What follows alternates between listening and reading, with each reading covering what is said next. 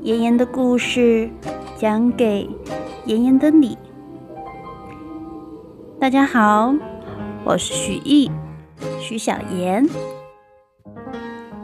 今天给大家带来的故事是《帕丁顿熊二：列车惊魂》。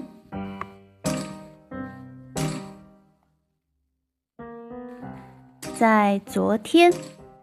帕丁顿一直跑，跑到了一条车水马龙的主路上。他走进电话亭，将几个月前伯德太太从他耳朵里拽出来的硬币投入投币孔，拨了布朗一家的电话号码。在没有拨通电话，帕丁顿快要放弃所有希望的时候。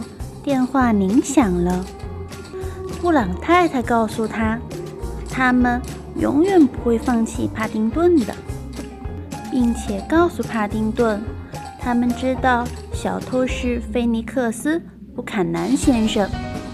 布朗先生告诉他，他们循着笔记的线索，准备去火车站。帕丁顿在清洁工弗雷德·巴恩斯的帮助下。去火车站与布朗一家会合。今天晚上又将会发生什么故事呢？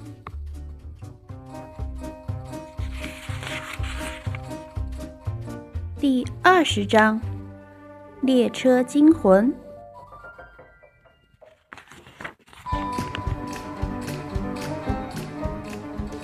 布朗一家也是雷厉风行。他们迅速冲出温莎花园三十二号，向他们的车跑去。但是库里先生却挡在车前面。他穿着睡衣，手中举着一张纸板，上面写着“社区恐慌程度”，一支箭头指向了恐慌的最高级别。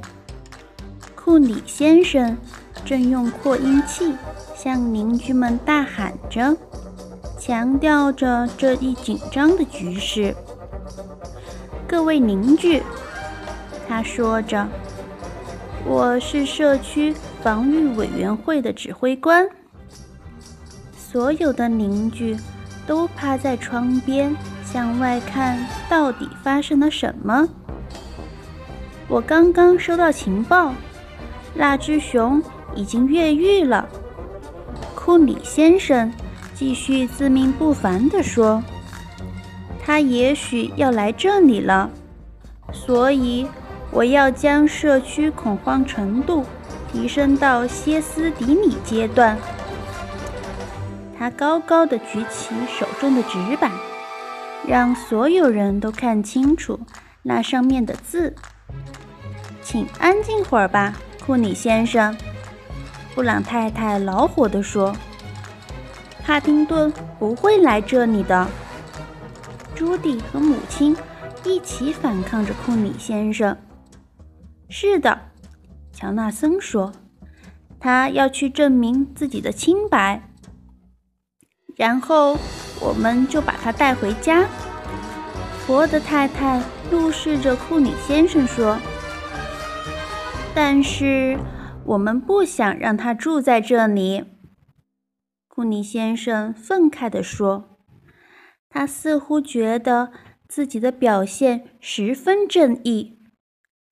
布朗先生走到库里先生面前，直直地看着他的眼睛。当然，你不想，你从来都没有想让他住在这里过。你从看到小熊的第一眼就打定了主意，可是帕丁顿不是那样的，他总能往好的一面看，而且总会找到我们的优点。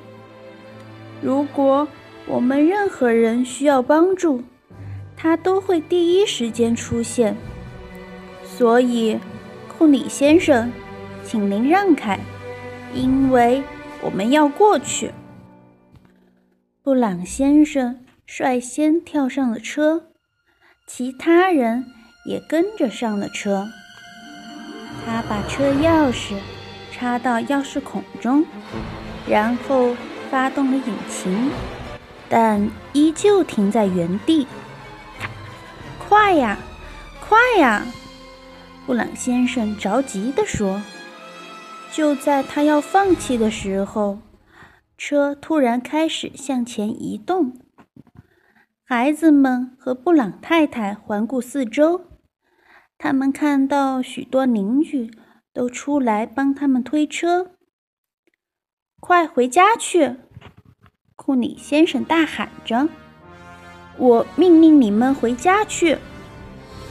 根本没人理会库里先生。一定要把帕丁顿平安的带回来呀！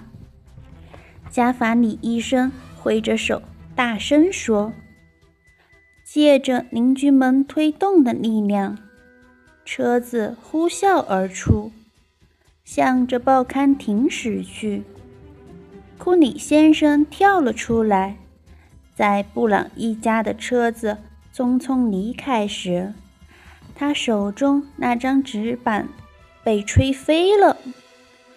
帕丁顿坐在垃圾车里，弗雷德沿着街道开到地下通道中。通道的墙上贴着许多写着“释放帕丁顿”的海报。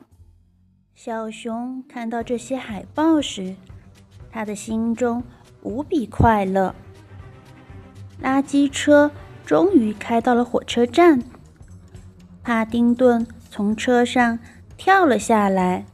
“给你，把这个套上。”弗雷德说着，将一个车站的垃圾箱扯下来，然后把它套在帕丁顿身上做伪装。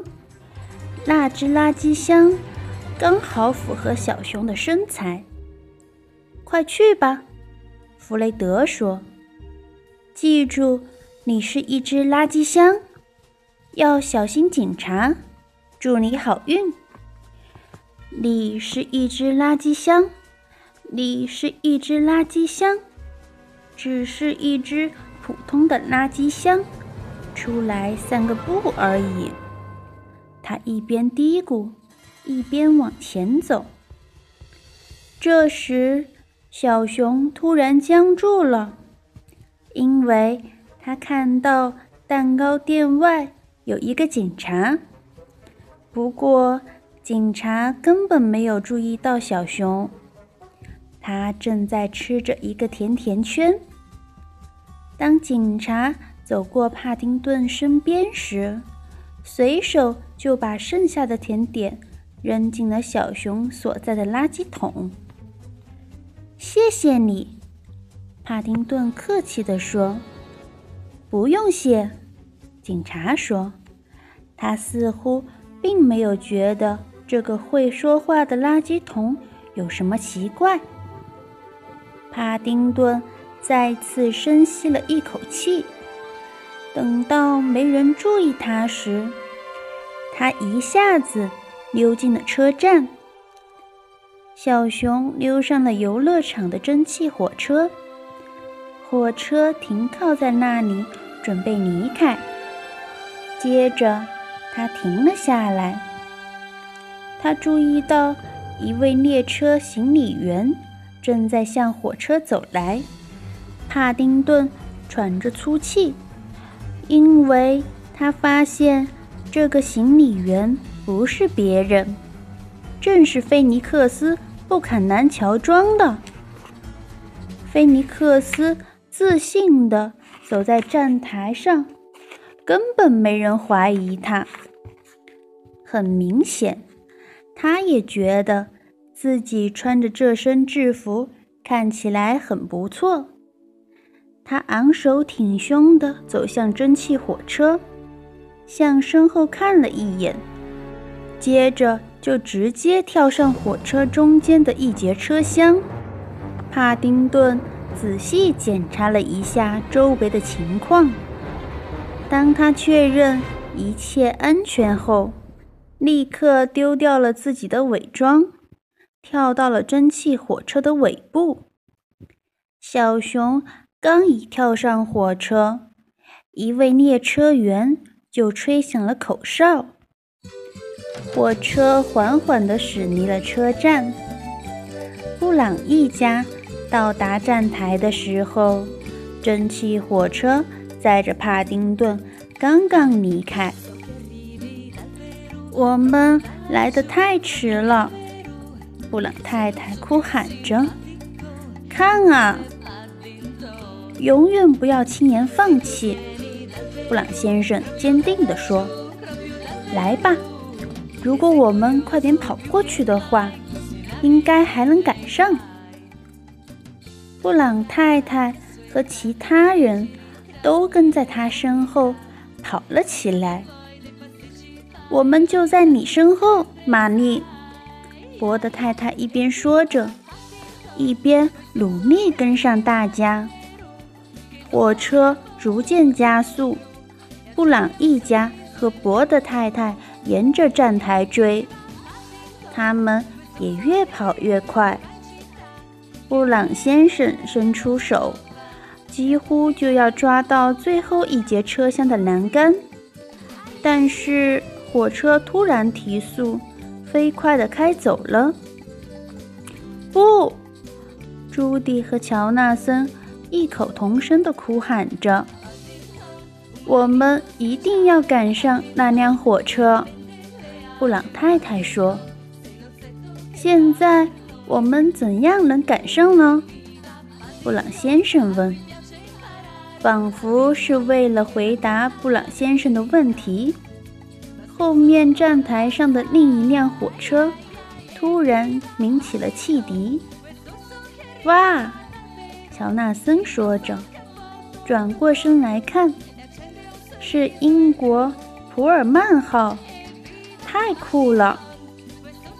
朱迪用奇怪的眼光看了乔纳森一眼，这让我想到了一个主意。